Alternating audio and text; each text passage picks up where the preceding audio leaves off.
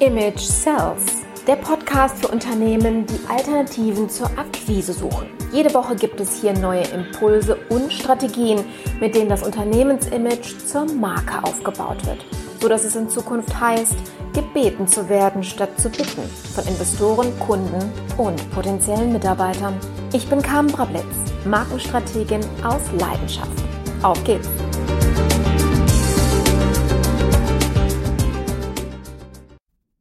Hallo, herzlich willkommen zu unserer heutigen Episode. Heute möchte ich mit dir über ein Paradoxon sprechen, das Paradoxon des Informationsüberflusses. Jede 17 Sekunden wird eine neue Webseite online gestellt. Das heißt, während ich diesen Satz jetzt beende, sind 68 neue Webseiten online gegangen, die dazu vorgesehen sind, von jemandem konsumiert zu werden. Paradox daran ist, nur weil mehr Informationen produziert werden, bzw. erreichbar sind, heißt es nicht, dass wir als Konsumenten mehr konsumieren können. Unternehmen tragen leider jeden Tag selbst dazu bei. Für den Aufbau der Marke werden Blogs eingerichtet, Newsletter versendet oder Podcasts veröffentlicht. Wir erstellen diese Webseiten, die im Rahmen der Content-Marketing-Strategie zum Informationsüberfluss beitragen. Gehen wir mal 60 Jahre zurück. Da gab es eine ganz andere Verteilung zwischen der wahrgenommenen verfügbaren Information und der, die wir konsumiert haben. Mit der Zeit kamen Fernseh- und Radiosender dazu und dann auch noch das Internet.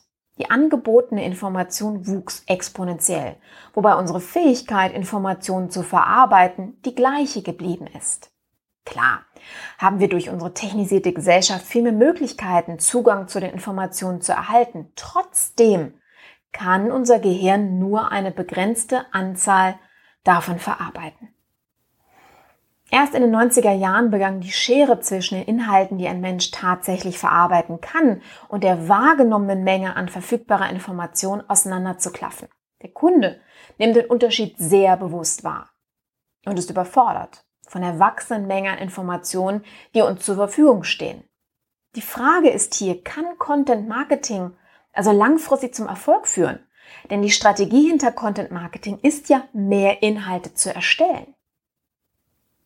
Viele Markenstrategien sind auf der wahrgenommenen Gelegenheit aufgebaut. Marketer jagen dem sozialen Strom hinterher.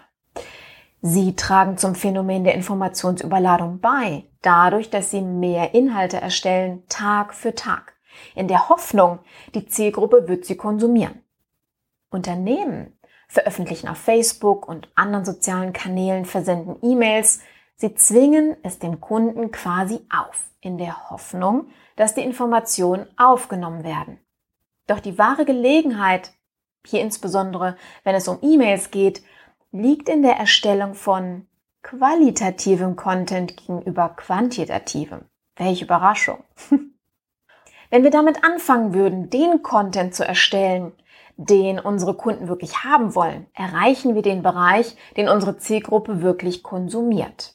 Denn nochmal, die Menge an Informationen, die der Kunde wahrnimmt, ist gewachsen, seine Aufnahmefähigkeit nicht. Das heißt, unsere Zielgruppe geht selektiv vor. Sie konsumiert nur, was sie aktuell braucht, beziehungsweise was sie meint, brauchen zu werden. Und gelangen wir in diese Range, dann erreichen wir den Moment wirklichen Erfolgs mit unseren Inhalten. Das ist der Moment, in dem Markenbildung beginnt. Das heißt, ich kann am Ende weniger Inhalte erstellen und größeren Erfolg damit erzielen. Ziel erfolgreichen Markenmanagements ist es nämlich weniger zu produzieren und größere Erfolge damit zu realisieren. Wir sollten nicht darauf abzielen, mehr zu erstellen, sondern Teil der Information zu werden, die unsere Zielgruppe wirklich haben will. Ich möchte also, dass du jetzt darüber nachdenkst, wie du zu den Informationen beitragen kannst, die deine Zielgruppe wirklich konsumieren will.